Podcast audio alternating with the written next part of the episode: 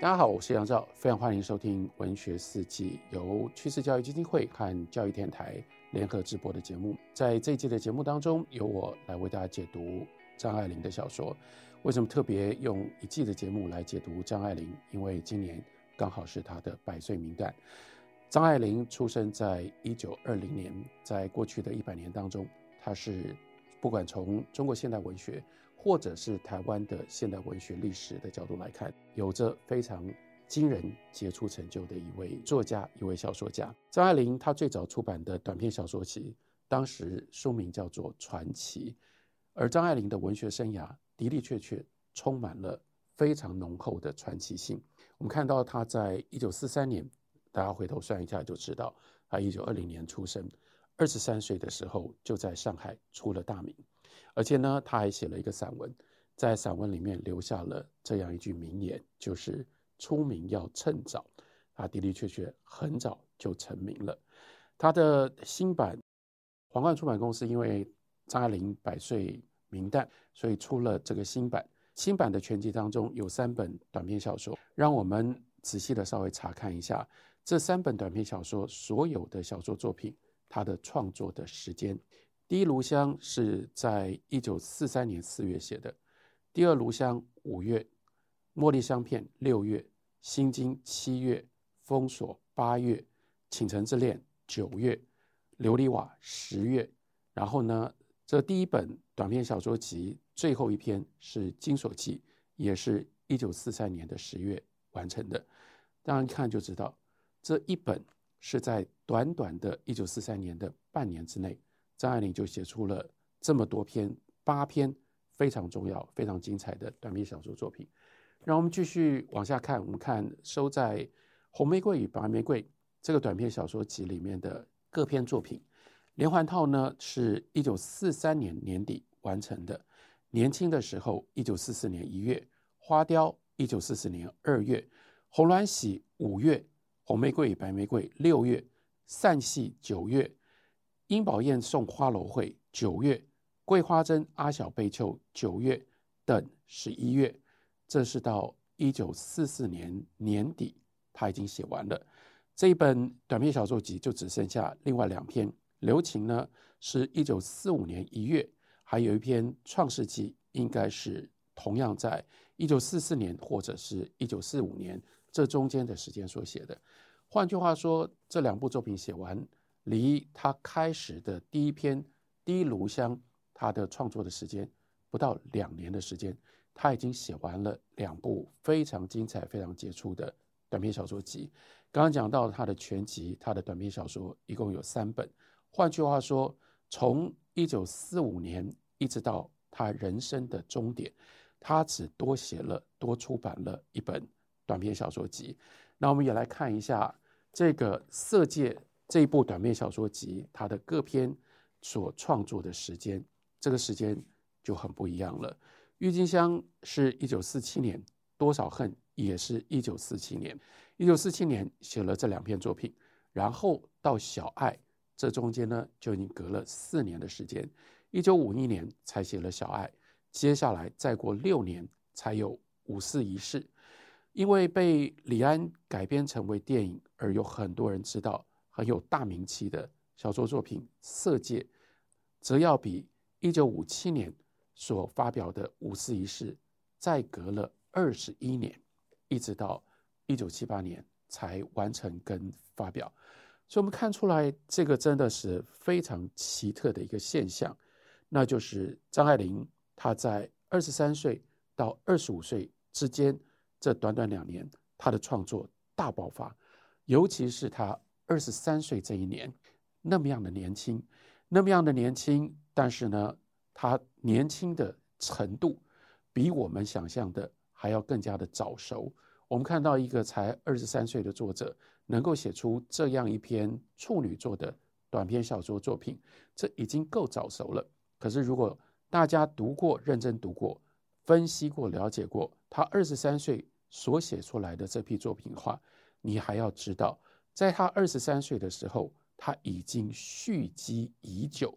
换句话说，这里面已经有非常非常久的锻炼，这绝对不是他的练习之作，这不是他的少作。他没有少作。当他写《第一炉香》的时候，他已经锻炼成了一颗老灵魂。这样的一个老灵魂，就不只是他怎么看这个世界，他怎么呈现这个世界，也包括他在文字、在锻炼篇章，乃至于在掌握人物关系的各种不同，我们能够想到的和短篇小说写作有关的技巧。这个时候，他都已经掌握得非常非常的纯熟了。在理解张爱玲的小说的时候，我们可以以他早期一九四三年八月所写的《封锁》作为一个非常重要的象征性的代表。《封锁》这篇小说开头说：“开电车的人开电车，在大太阳底下，电车轨道像两条光莹莹的水里钻出来的曲线，抽长了。”又缩短了，抽长了，又缩短了，就这么往前移，柔滑的老长老长的曲线，没有完，没有完。开电车的人眼睛盯住了这两条如如的车轨，然而他不发疯。如果不碰到封锁，电车的进行是永远不会断的。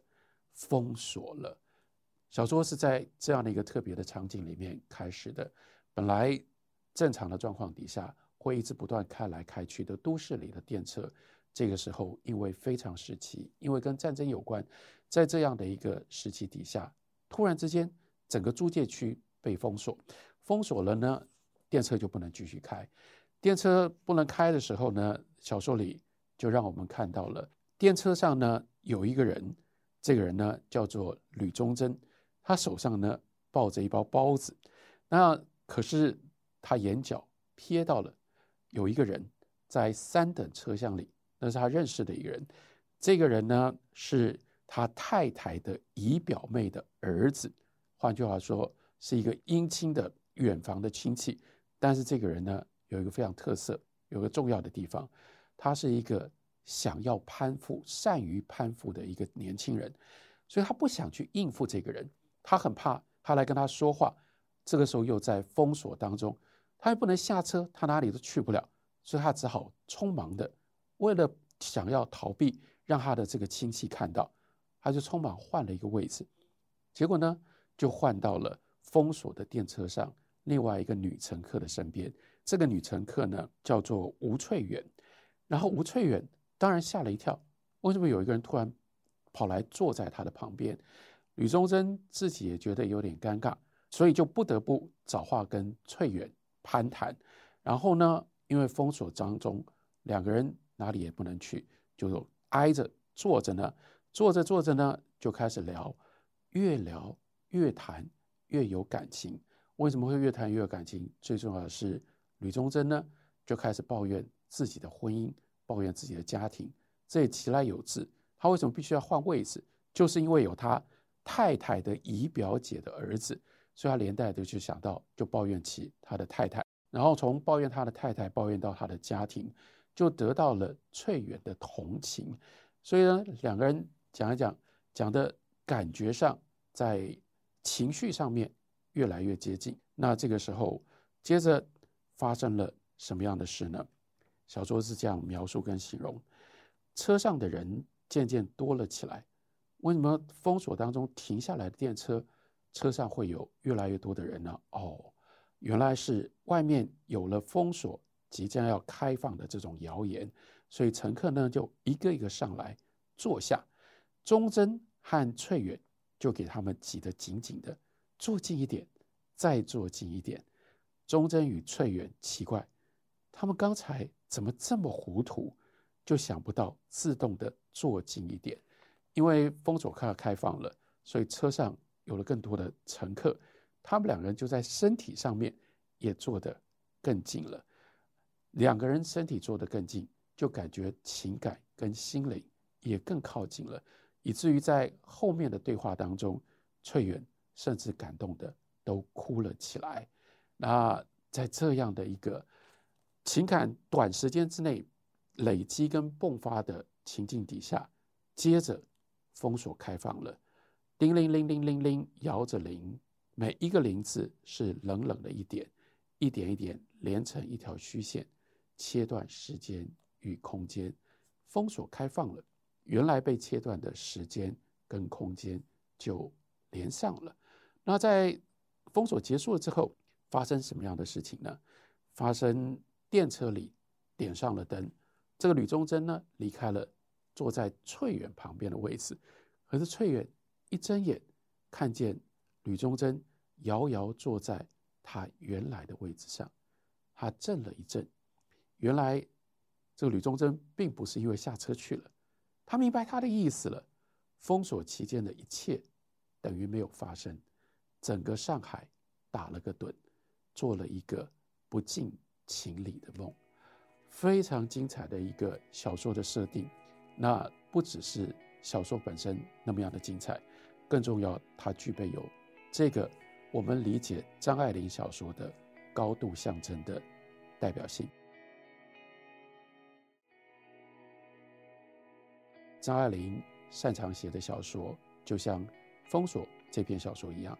那是一段借来的时间，那不是正常的人事，因为它是一个借来的时间，不是正常的人事，跟原来的正常的环境、正常的时代、正常的状态给隔绝开来。因而人在这样的一种状态底下，就可以去思考，甚至去尝试额外分外的那些可能发生的事，尤其是在感情上，但是。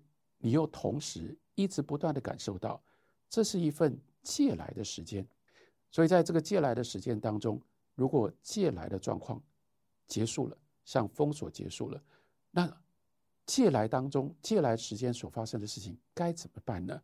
又必然有一种高度的不安全感，而且呢，这样的情境，在这个情境里面所发生的事情，随时可能会消失，随时。可能会改变这样的一种情境，它就那么样精确地对应到那是在日本人占领统治底下的上海，以及由中国人居住、由英国人统治，可是也是因为战争，所以被日本人占领，因而更加不确定的香港。不管是这个时候的上海，或者是香港，都在这样一种特殊的情境底下。张爱玲，她的人生就是在这样的上海、这样的香港当中度过，所以他的小说那么样敏锐的就捕捉到这个非常特别的时间、历史跟环境。不过，张爱玲她的文学的成就不只是为我们保留、捕捉了这样的时代的上海跟香港。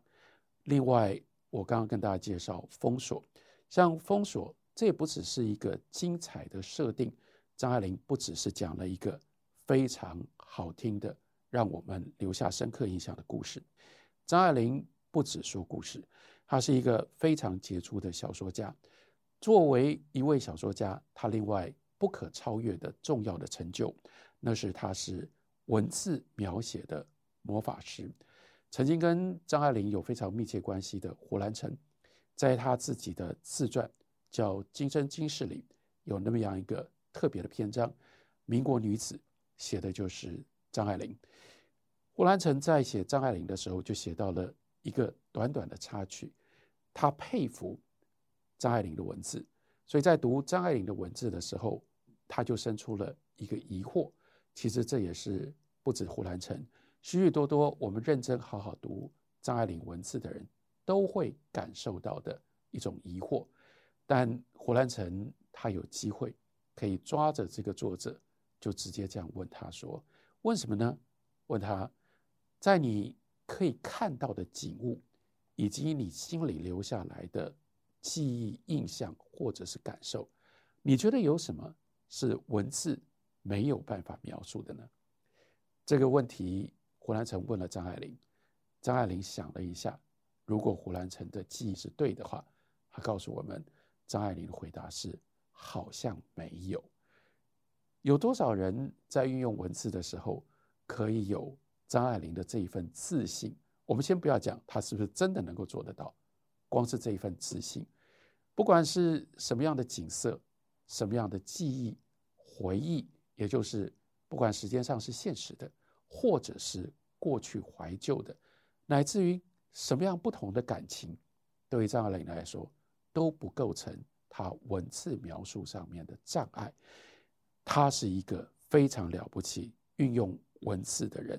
张爱玲的文字有一种我们很容易就能够感受跟体会的专长。她善于用各式各样不同的比喻，而且呢，她有着叙事上面不可思议的一种连结跟转折的能力。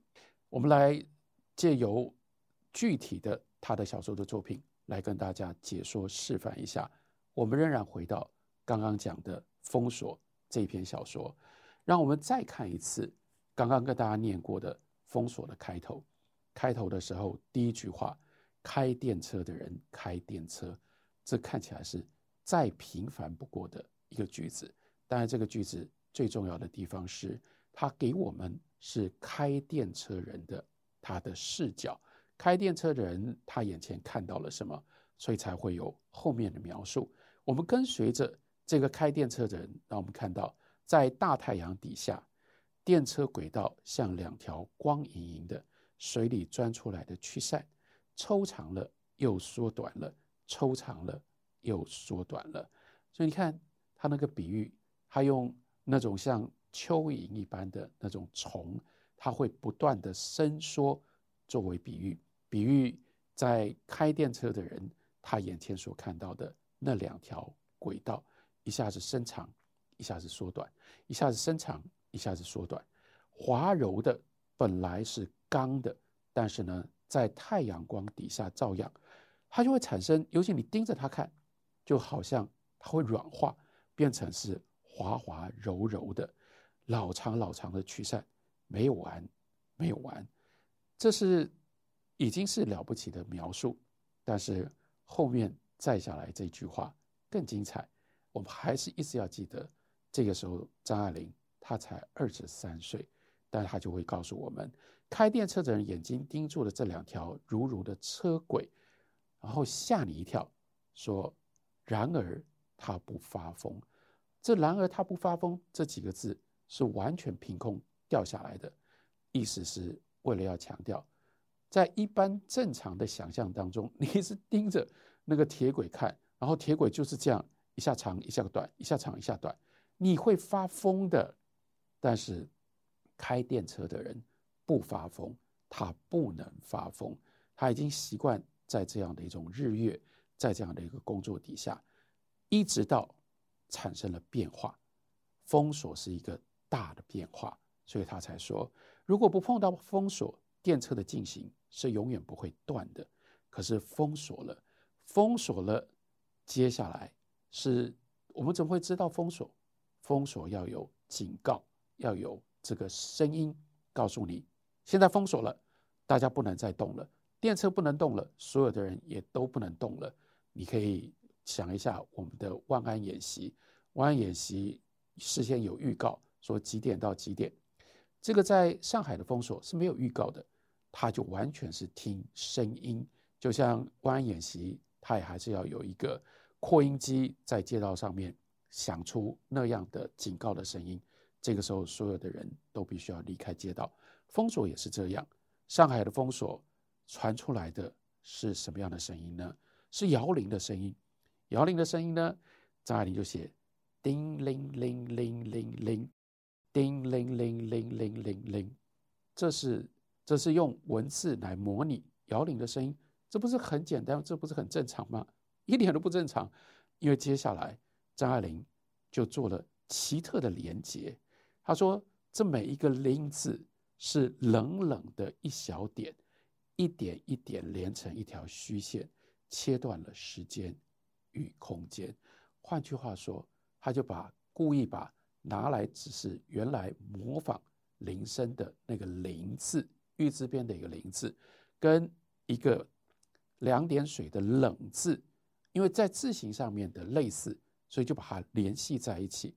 这是一个文字上面的奇想，从“零”到“冷”，所以呢，那个“零”字就是一个冷冷的一小点一小点，然后呢，“零零零零”连在一起，就变成了一条虚线，这个虚线。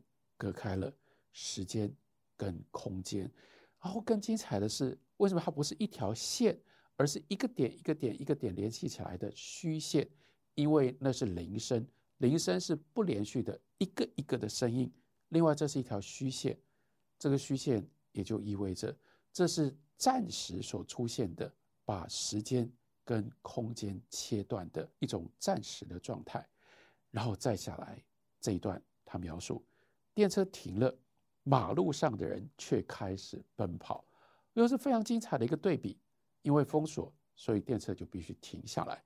可是因为封锁，接着你就不能够在路上走了，所以你必须赶快找到一个地方。